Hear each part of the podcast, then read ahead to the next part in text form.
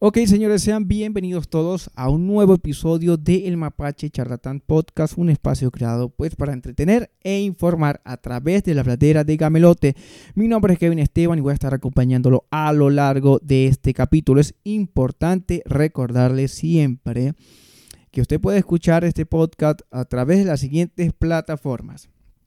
Apple Podcast, Google Podcast, y también por Spotify y pues por supuesto por Anchor, que es donde distribuimos todo este contenido, que además ni siquiera es necesario descargar la aplicación, simplemente usted va allí al enlace donde se publica y usted simplemente entra allí, eh, le abre la página y pues usted puede escuchar cualquiera de estos episodios y puede estar allí pendiente, o sea, no es necesario, ni, siquiera le va a ocupar espacio en su celular. Eh, también aprovecho la invitación para que se haga parte de la página de Instagram Podcast Piso MC y pues allí también va a estar al tanto de todo el contenido que vamos a estar subiendo por allí y pues obviamente también hasta los videos, los clips que a veces se tienden a hacer cuando este, se hacen algún tipo de entrevista o cuando en este caso eh, se rehabilite lo que es el estudio. Bueno, ¿qué les puedo decir hoy 26 de diciembre cuando estoy grabando esto? Y bueno, yo en mi caso no puedo decir que, tuve algún tipo de momento que pueda compartir con ustedes el 24 de diciembre, ya que pues no me tuve que acostar porque me sentía muy mal. No supe que fue que me dieran el feliz, el, feliz Navidad a medianoche. Pero bueno, eh, lo cierto es que, por lo menos en mi caso, estoy seguro que muchos se van a sentir identificados con esto. En mi caso, que soy venezolano, hablar tal vez de, de Navidad, de esta festividad que se pasa en familia, es también hablar que hay algo en intermedio, que es el caso de, la migración. De la migración que, bueno, hizo que, que eh, este compartir familiar, que a, este, este mes, pues siempre era donde más había, había, afianza familiares. En este caso, pues, hacer las hallacas de, de, esa, de, los 24, los 31, todo este tipo de cosas, pues se perdieron un poco. Ahora parece que los diciembre de los venezolanos a la hora de, compartir familiares, pues es a través de una videollamada, de un WhatsApp, de una nota de voz.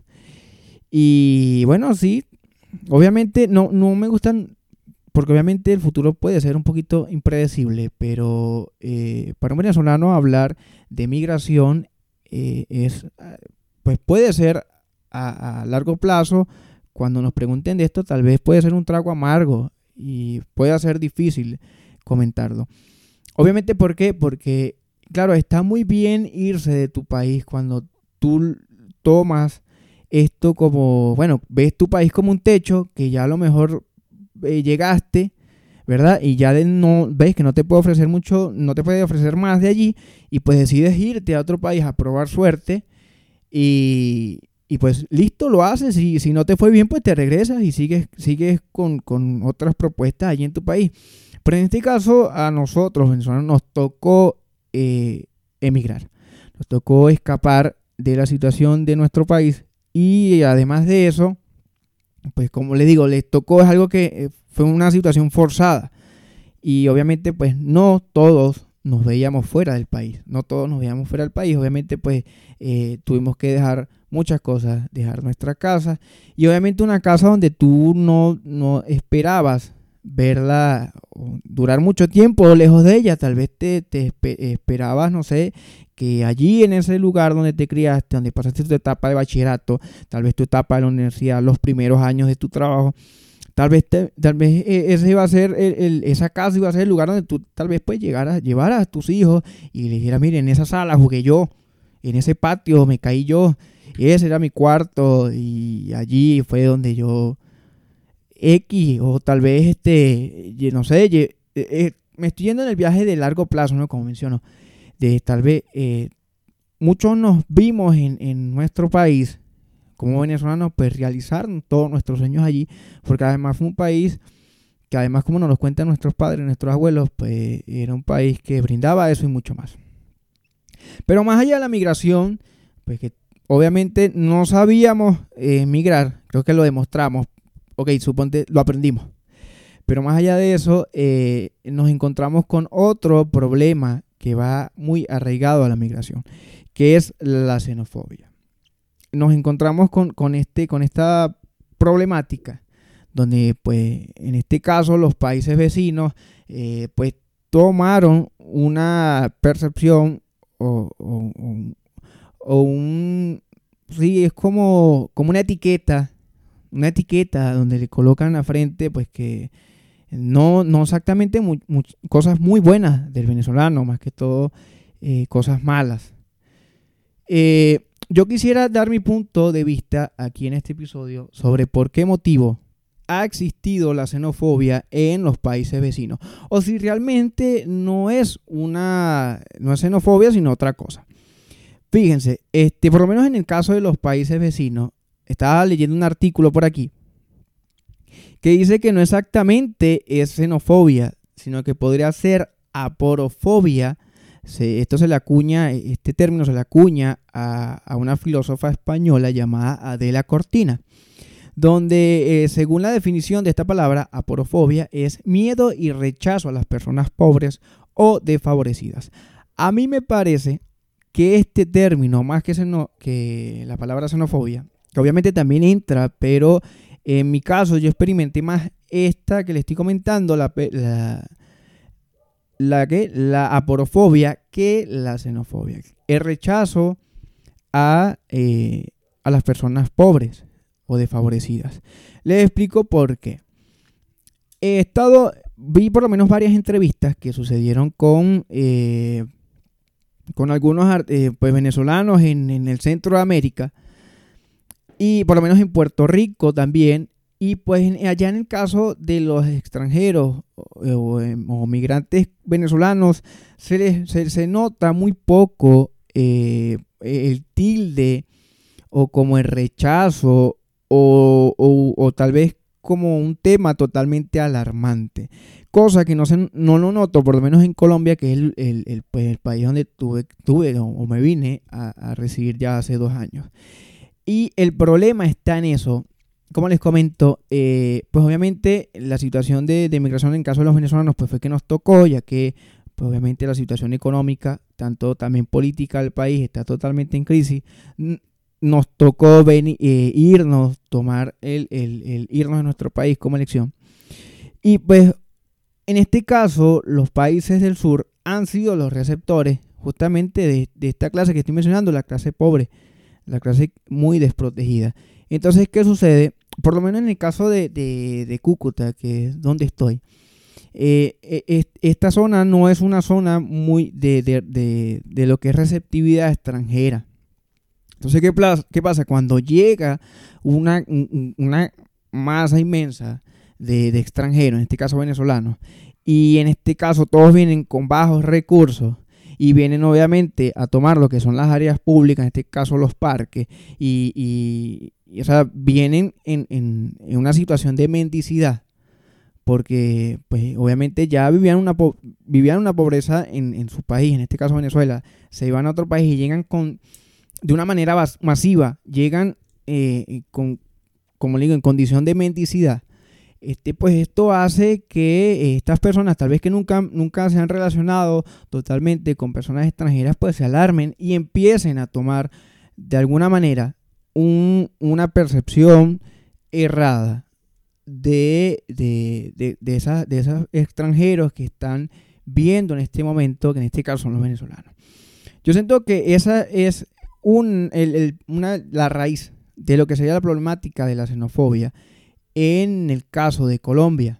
¿Por qué? Porque obviamente eh, los venezolanos que pudieron hacer su trámite o pudieron pagar el pasaporte, sellarlo y sacar visa, obviamente no lo hacen ni para Colombia, ni para Perú, ni, ni, para ninguna parte de Sudamérica, tal vez para Argentina o para Chile, que pues son países que se ven un poquito fuertes económicamente. Bueno, o Argentina no, Argentina obviamente no, Argentina se encuentra muy muy parecida a Venezuela. Pero van a buscar la manera de emigrar a México, a Estados Unidos, a Panamá, a, Dominicana tal vez puede ser. Pero las personas que no se vieron o no tienen el recurso total de, para pagarse, porque obviamente al saber que hay una crisis política, obviamente la administración pública también es un desastre. Y eso también se ha vuelto una corrupción. Y más cuando hay una gran demanda de los venezolanos querer salir de su país y querer salir en regla, y pues que todos esto, estos papeleos se vuelven totalmente en un negocio. Si yo soy un agente de algún, de algún control extranjero, eh, pues eso se vuelve un negocio, yo voy a empezar a, cobrar para agilizarte el proceso para que tú te vayas rápido. Eso también es lo que pasa. Entonces, muchas personas que obviamente no tienen el dinero para irse a uno de esos países, como les estoy comentando, en el centro de América, pues no le tocaba más que otra opción que irse a los países vecinos. Por eso, por ese motivo, usted, eh, los colombianos pudieron notar y ver cómo venezolanos se iban a pie. Porque enseguida es que se quedan en Colombia, si no se iban a pie para su destino, ¿cuál era? Lo veías a pie caminando y bueno, ¿cuál, ¿cuál, es tu destino? Mi destino es Perú, mi destino es Ecuador, mi destino es Chile. Porque eran personas que obviamente lo que llevaban eh, era muy poco, si acaso para subsistir o, eh, o sobrevivir esas tres primeras semanas que llegaran al país del destino. Y, obviamente, pues entre esas personas que están desposeídas, que como digo, que llegan en, pues, en, esa etapa de mendicidad, pues también habemos otras personas que pues nos venimos para, estos países vecinos pues porque tenemos familia aquí y pues llegamos a una casa y pues también lo tomamos como opción porque tenemos familia y pues porque tampoco es que le tiramos la mano al país normal, pero sabemos muy bien que eh, somos muy pocos y eh, estas personas que tal vez eh, también hasta estemos en regla y lleguemos, como le digo, lleguemos con, intenciones de trabajar, de, establecernos sin ningún tipo de, problema. Pero como les digo, es la población de, de altos, de bajos recursos eh, que han entrado a Colombia y todos los países vecinos como Ecuador, Perú y, Colombia, que obviamente la que estoy conversando, es tan grande que obviamente pues opaca a estas personas como yo, que tal vez llegamos sin, eh, pues normal, pues llegamos simplemente con la cuestión de trabajar, de, de vivir, de pagar arriendo y pagar impuestos y qué sé yo. Obviamente hacemos menos ruidos que esos venezolanos que obviamente tienen que quedarse en parques porque no tienen dónde dormir, tienen que todos los días mendigar el, pues, para poder comer. O, o todos esos lotes venezolanos que simplemente han decidido irse a pie a otras partes, a más profundo de Colombia, o simplemente ir a otros países más abajo, más al sur de, de este continente. Espero haberme explicado bien en este caso. Este, obviamente allí en lo que es, estamos hablando de, estas personas desposeídas, pues obviamente allí también se van personas que tienen malas mañas, que obviamente en Venezuela no tenían la mejor conducta y mucho menos la van a tomar en, su, en un país vecino. Y pues obviamente llegan con, con, pues con esas mismas mañas a, a tomar, a, tomar en práctica y pues buscar la manera de sobrevivir. Ojo, no le estoy justificando. Pero porque no saben otra manera cómo, cómo vivir. ¿Qué sucede en este caso con el colombiano cuando ve esta cantidad de extranjeros? Como le digo, si, como en el caso de Cúcuta, que veo que no son muy receptivos con el extranjero, o sea, no, no es, no eh, Cúcuta no es un, departamento que haya gran, eh, una tasa elevada de extranjeros de otra parte que no sean venezolanos. Ahorita pues, los venezolanos están donde usted abre una puerta y hay un venezolano. Este, esto hace obviamente que eh, ellos empiecen a notar, tal vez a, que surgen en, sus ideas una nueva respuesta a sus problemas. Entonces, ¿qué sucede? Que eh, los problemas de, crímenes o de delincuencia, pues ah, por supuesto que son los venezolanos que se la pasan allí en esos parques, que, que se la pasan durmiendo en la calle, pues muchos son lo más seguro ellos son los que están, eh, obviamente, siendo los antisociales en este departamento. O eh, en el caso del desempleo colombiano, pues por supuesto, si vienen venezolanos para acá y, son ahora la mano barata, pues obviamente muchos colombianos nos quedamos sin empleo. Y obviamente son pensamientos errados. Eh, pero se supone, tal vez por nunca interactuar o, coexistir con otra persona que no sea igual que ellos, que no sea nativa de ese lugar, tal vez lo hace pensar que eh, pues el extranjero es el culpable, el que vino a agravar todas esas situaciones. Que justamente es eso, es agravar. No es que nunca estuvo allí. las tasas de, de, crímenes en Cúcuta sí, siempre han estado allí. Tal vez, claro, con la, con la migración venezolana, pues a lo mejor aumentaron no voy a decir yo que no, aumentaron. Pero siempre esa problemática estuvo allí. No significa que el día de mañana, si migración toma, por lo menos en el caso del desempleo, un ejemplo, simplemente una hipótesis, toma de llevarse todos los venezolanos y colocar allí en todos esos puestos que ahorita hay venezolanos, colocar colombianos, eso no va a bajar la tasa de desempleo colombiana. Jamás. El, evitar que eh, no hayan no sigan pasando venezolanos para Colombia, eso no va de, de, una manera u otra este, disminuir lo que es la tasa de desempleo colombiana, ni mucho menos disminuir eh, lo que es la tasa delictiva. Eso no, no es, pero es algo tal vez que no, se, no lo conocían por, por lo que les estoy comentando, porque este, nunca habían experimentado tal vez la coexistencia en su municipio con un extranjero y menos como les comento, menos en este caso que mayormente siempre los números más alarmantes es que siempre pues los venezolanos que se han visto en el caso fronterizo, que es Cúcuta, que es fronterizo, pues eh, vengan en estado de mendicidad, se puede decir, eh, mendicidad. Pero, eh, ojo, no quiero dar una percepción errada del colombiano, o sea, no quiero generalizar, porque no es así, por lo menos sigamos el caso de Medellín, no he ido, no he tenido oportunidad de ir, pero conozco muchos amigos venezolanos que han, han ido y comentan que son los paisas, se les llaman los paisas, pues son personas muy, muy gratas y son muy humanitarias y ayudan y todo lo demás. ¿Por qué? Y allí es donde le menciono la diferencia de, por lo menos en el caso de Cúcuta y el caso de Medellín. Porque en Medellín, obviamente, sí es un lugar turístico. El, el país, obviamente, sí ha compartido eh, con extranjeros, personas que van para allá y, van a compartir. Les llaman, o sea, muchos extranjeros, uno de los lugares que más les llama la atención es, Medellín.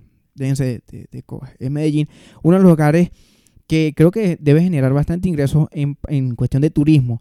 Entonces, obviamente, un paisa tiene un nivel cultural un poquito más elevado que el cucuteño, porque el cucuteño muy poco se ve con un extranjero. Lo está aprendiendo en este caso de, a la hora de interactuar con venezolanos. Y pues eh, esto hace que obviamente el, paisa, como ya se ha, interactuado con extranjeros, pues se le sea un poco más normal hablar con un venezolano que tal vez este que otra, otra, otro, otro departamento, otro sector de Colombia. Eh, supongo que también en Cali, este, también será a lo mejor un poco también más, más receptivos a la hora de hablar con, un venezolano. Pero lo cierto es que ha sido tanta la bulla de esta tasa en, estos países vecinos, tasa de, de, de, las personas que emigran a esta zona pobre, que por eso es que en Sudamérica hoy actualmente la figura del venezolano es una figura eh, de mendicidad, de pedir, eh, pedigüeña, una persona totalmente desposeída, pobre. Pero por lo menos eh, en México, les vuelvo y caigo, ¿no? para, para las personas tal vez que no me entendieron en la parte anterior, si vamos para la parte de Centroamérica, Estados Unidos, bueno, en Estados Unidos nos, nos tiran la mala a todos los latinos. Este, si vamos para México, si vamos para República Dominicana, Puerto Rico, Panamá, eh, toda esa área centroamericana, eh, hablar de un venezolano es hablar totalmente algo normal, obviamente a sabiendas de la situación que se está viviendo y que eh, pues ya es el país el que está viviendo una, un problema de, pobreza por, por la devaluación tan fuerte que ha tenido la moneda y toda la crisis humanitaria que está pasando allí. Eso bueno para explicar un poquito porque tal vez nos perdemos algo, eh, por lo menos venezolanos, muchos venezolanos, hemos agarrado como cierto rencor a lo que ha sido el trato que hemos recibido de, nuestros países hermanos, ¿sí? de, los peruanos, de los ecuatorianos y de los colombianos, pues nos ha dolido mucho más, porque de hecho, eh, en mi caso, yo soy hijo de un, de un de un emigrante, de un migrante colombiano que se fue a Venezuela a buscar nuevas oportunidades. Pero entonces yo siempre trato de explicar un poquito esto, o sea, no generalicemos al, trato del colombiano como que es mal, sino que hay que entender también el nivel de cultura que puede haber en un departamento que no, que no sabemos que pueda ser mejor en otro, pues porque simplemente pues no, pues no ha, brindado la oportunidad, pero la cosa es que este, no hay que generalizar en ninguno de los bandos, ni mucho menos a los venezolanos, y mucho menos en este caso los colombianos o ecuatorianos, que también han habido casos de xenofobia y todo lo demás. Y en Perú, que en Perú también, de hecho, hay mucho venezolano, demasiado venezolano. Sí, de hecho, porque para el venezolano el, el, tal vez esta, esta poca receptividad o esta poca amabilidad de nuestros eh, países hermanos nos pegó tan fuerte? Primero porque el venezolano en todos los rincones de Venezuela, el venezolano siempre trató con extranjeros. de hecho, eh, por lo menos en los comerciales, había un comercial de un jamón llamado Hermo, eh, que representaba la realidad venezolana. Cuando tú ibas a, una carnicería, eh, lo normal es que el dueño de esa carnicería fuera un portugués. Y de hecho, Emilio Lovera, el humorista Emilio Lovera, que es el que personaliza eh, en esa cuña a ese jamón llamado Hermo, él hace el acento portugués, allí con, interactuando con una bella venezolana. Y también en el caso de, por lo menos en el caso cuando usted quería ir eh, a comer pizza o comer pasta, usted iba a un restaurante italiano y era justamente el dueño, el, dueño o el que comenzó el negocio haciendo esa pasta eh, o haciendo ese menú, ya sea de pizza o pasta, era justamente un italiano y te hablaba con el acento italiano. Y también cuando obviamente un venezolano quería ir a un restaurante chino, era justamente en la caja que te atendía era un chino. Eh, eh, no nos olvidemos tampoco de la comida, eh, en este caso chaguarmas y todo esto, comida persa. Tú ibas para, para el sitio y era justamente lo que nosotros llamamos un árabe el que nos, que nos atendía allí.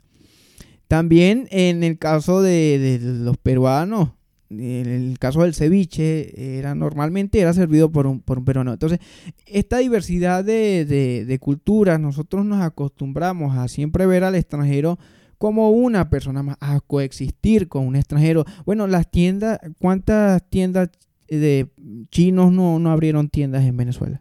Había una cantidad inmensa. Además, eh, yo recuerdo muy bien que los boneros eran venezolanos, los que vendían en la calle eran venezolanos y los que tenían los locales eh, arrendados y surtidos eran chinos. Los mercados de La Hollada, mercado de Chacaito, eh, eh, eran totalmente tomados para trabajar, obviamente, por ecuatorianos, por peruanos y también este, colombianos. Conocí muchos colombianos en lo que fue esos mercados que habían creado para poder, para que eso fueran zonas para lo que era la venta informal o el empleo informal, en este caso pues, los, que vendían ropa, que estaban expuestos en la calle, pues así crearon esos mercados para que entraran allí y pues no fue mucha solución, más que todo pues esos, esos, esos locales eran tomados por extranjeros. Entonces, claro, nosotros, eh, de hecho, como les digo, las propagandas, eso se, notaba en la televisión, eh, muchos eh, personas que estarán escuchando este podcast se acordarán del, de, de Digitel, esta línea telefónica que eh, tenía un, un, plan telefónico de saldo, no me acuerdo si era saldo mensaje, que se llamaba Cachichen, y eran unos chinos los que te promocionaban el plan telefónico. Entonces, para que ustedes vean que eh, ese nivel de cultura, claro, cuando llegamos a, a, a, estos países hermanos, pues vemos que aquí son un poco más celosos, más nacionalistas, más cerrados al extranjero este, lo ven un poquito por encima del hombro y mucho más cuando ven que el país donde vienen está bastante empobrecido. Eh, eh, por cierto, este mes se, reportó una noticia en el caso de unos venezolanos, 19 inmigrantes que murieron, fueron a, un bote, fueron en un bote, iban hacia Trinidad y Tobago, huyendo obviamente de la situación de Venezuela y parece que allí los, rebotaron, no los dejaron entrar y estos tuvieron que, que regresarse y bueno, naufragaron pues y, fallecieron. Es algo lamentable porque eso me recuerda mucho a una anécdota que había de unos cubanos que habían hecho un bote, un bote, un camión bote. Ellos agarraron, hicieron como un tanque, lo hicieron, creo que el intento fueron como dos o tres veces discúlpeme que no sea tan formal esta historia que voy a contar, pero si quieren la buscan por internet. Eh, ellos hicieron un primer bote hicieron como un tanque, le echaron agua a ver si, y soldaron el bote con el, con el camión, a ver, o sea, con el carro, a ver si flotaba. De hecho, una vez flotó. Y salieron y los tomaron unos guardacostas, creo que fue en Estados Unidos, y los reportaron otra vez a Cuba. Y ellos hicieron un segundo bote, y este segundo bote, si no me equivoco, eh, terminó a parar en las costas venezolanas. Y yo vi eso hace muy niño, ni sabía yo qué eso era lo que iba a pasar con el destino de Venezuela. Ni mucho menos quería yo irme en ese entonces de Venezuela. Y ellos mencionaban que a ellos les preocupaba mucho la situación de Venezuela porque obviamente con, pues, ese, en ese entonces, imagínense, estaba el presidente Chávez en, en, en el mandato. Ellos les preocupaba la situación de Venezuela porque veía que Venezuela iba a parar o estaba tomando un modelo muy semejante al de Cuba. Y fíjense que no es raro.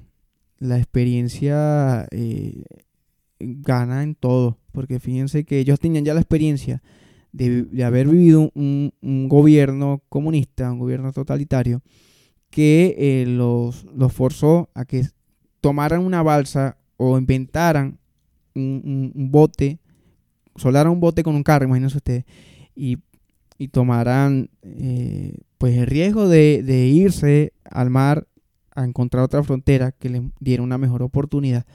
Y, fíjense que ya justamente los venezolanos también están tomando eso como alternativa. El tomar una balsa y bueno, a riesgo de lo que sea, porque lo que sea, y chimbo, es, es, bastante deprimente que las personas piensan así, cualquier cosa, cualquier cosa que nos espera ya al otro lado del mar es mejor que lo que estamos viendo aquí. Y eso es justamente a lo mejor lo que les pasó a esos 19 venezolanos que tomaron la decisión de irse a un bote y emprender viaje a Trinidad y Tobago. Es algo bastante lamentable. Entonces, eh, obviamente, esta, estas situaciones que se han tomado de, de, la xenofobia y tal vez nos ha hecho olvidar a muchos venezolanos que realmente el venezolano es una excelente persona no nos olvidemos nunca de que en Chile hay un gran referente venezolano como lo es Andrés Bello. No nos olvidemos que en Ecuador hay un gran referente venezolano como lo es Sucre. No nos olvidemos que hay grandes personajes como lo es el doctor Uslar Pietri, como lo es Carlos Rangel, como lo es Simón Bolívar y como lo es el generalísimo Francisco de Miranda, que de hecho fue el primer eh, latinoamericano internacional en el mundo. No nos podemos olvidar nunca de la esencia del venezolano. Más bien tenemos que recordarnos todos los días y saber que ser venezolano es una gran responsabilidad. Y ahorita en la posición de, de que somos, lo mejor que podemos hacer es dejar en nuestra nacionalidad bien parada. Este, bueno, nada, eso es lo único que quería compartir con ustedes el día de hoy en este episodio. Espero les, les, guste y les haya aportado y le haya eh, colmado algún tipo de duda. No me podría ir sin antes, eh, bueno, dedicarle unas palabras a un artista eh, que, bueno, todo venezolano lo tuvo que haber recordado. Porque él tuvo que haber estado presente en alguna de las fiestas que eh, usted tuvo ahí en su casa, de unos 15 años, de un cumpleaños, de un compartir normal. Pues el señor, el gallo, señor Tito Rojas, que falleció el día de hoy, en la madrugada. Según, bueno, lo reportó su, su hija a lo que fue la prensa local de Puerto Rico, un gran artista que tiene unas eh, muy bellas canciones como es la que están escuchando ahorita de fondo, Siempre Seré, Señora de Madrugada, y bueno, obviamente tiene un, repertorio, ¿no? Un señor que tuvo una carrera artística demasiado grande. Este, bueno, murió demasiado joven, fíjense que murió a los 65 años. Bueno, ni tan joven, lo llevó bastantico. Pero, bueno, una carrera bastante admirable de respetar. Y bueno, que el día de hoy fallece por un ataque al corazón. La verdad que bueno, eh, se inmortalizó el señor Tito Rojas, el gallo Y bueno, de esta manera yo me despido entonces. Será hasta otro episodio. Espero estén bien. Un saludo, un abrazo, los quiero mucho. Como el aire que toca tu pelo, como lluvia que dejas caer. Así soy para ti en los momentos que deseo volverte a tener. Y me siento un juguete en tus brazos, que al mirarte bien